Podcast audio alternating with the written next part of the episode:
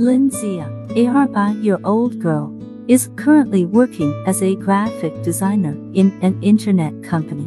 Six months ago, the company laid off staff, and unfortunately she was fired. During this period of time, she has been looking for a job, but she always fails. Lindsay felt like a small boat floating on the sea, losing its direction. Shikian was Lindsay's boyfriend in college. The two had been in love once, but after graduation Shikian went to work in another city. The two gradually drifted apart and eventually broke up. One day, Lindsay was walking in the park in low spirits, when suddenly, she saw a familiar figure. It's Shikian. I haven't seen him for five years, and he looks more mature and stable. Lindsay excitedly stepped forward to say hello and Shikian was also very pleasantly surprised. The two hugged each other excitedly, talking about the past. It turned out that Shikian had just been transferred back to work locally. The two were enthusiastic, and the topics ranged from work to hobbies, from school to employment, as if time went back to college. Lindsay told Shikian about her experience of being laid off and Shikian comforted her to remain optimistic.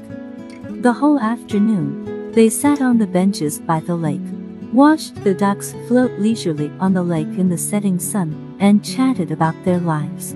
Lindsay felt that the big stone in her heart was removed, and this long-lost chat allowed her to regain a lot of confidence. A week later, Shikian asked Lindsay to watch a play. After the play, the two made an appointment to go for a walk by the river. Lindsay looked at Shikian. He was still so handsome when he was concentrating on watching the drama. Five years later, he still knows her preferences so well. With Shikian, she felt extremely at ease and relaxed. As the night breeze blew, Lindsay couldn't help but think of her time in college, when Shikian always treated her tenderly and considerately. Every time she was troubled, Shikian would always be by her side and listen to her talk. After breaking up, she also regretted her original decision. In a blink of an eye, five years have passed. I can't leave you, but I can't leave here either. We are all too young. Lindsay said softly. I understand. But I'm back now. Shikian held her hand. This time, I won't let you face any difficulties alone. Lindsay's eyes were dim with tears, and the joy of reunion filled her heart. The feeling of being reunited after a broken mirror was the stability she longed for most. Lindsay and Shikian started dating and gradually confirmed their relationship. Lindsay told Shikian about her troubles at work. Shikian listened to her patiently and gave her many ideas. His encouragement made Lin Xia regain his confidence. Xia Xia, you are a very creative designer, and you will definitely find a better job. Shikian said seriously.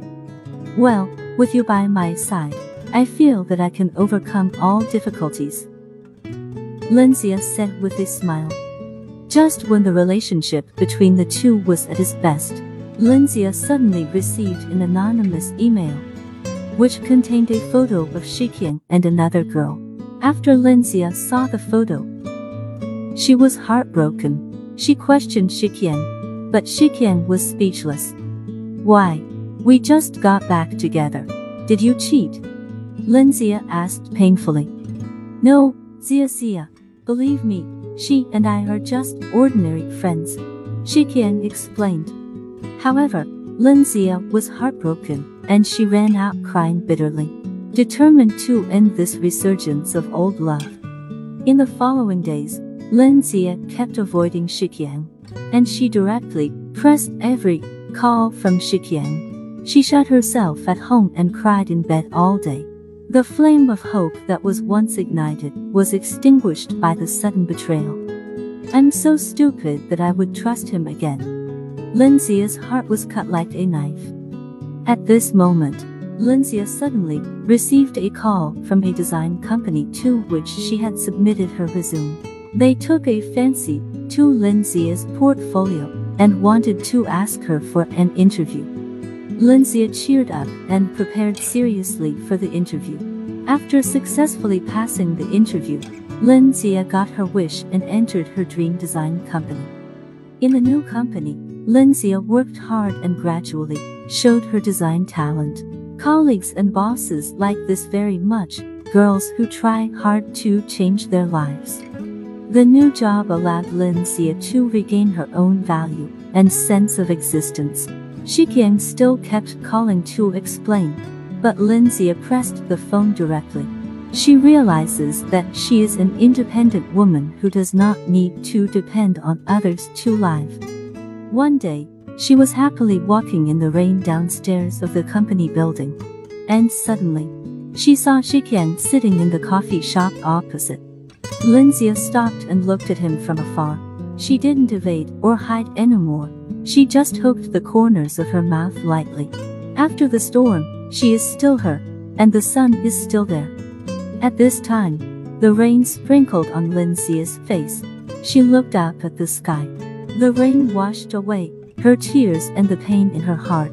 Lindsay smiled, and she briskly walked into the wind and rain to welcome a brand new tomorrow. If you like to listen to my program, you can subscribe and share. See you next time.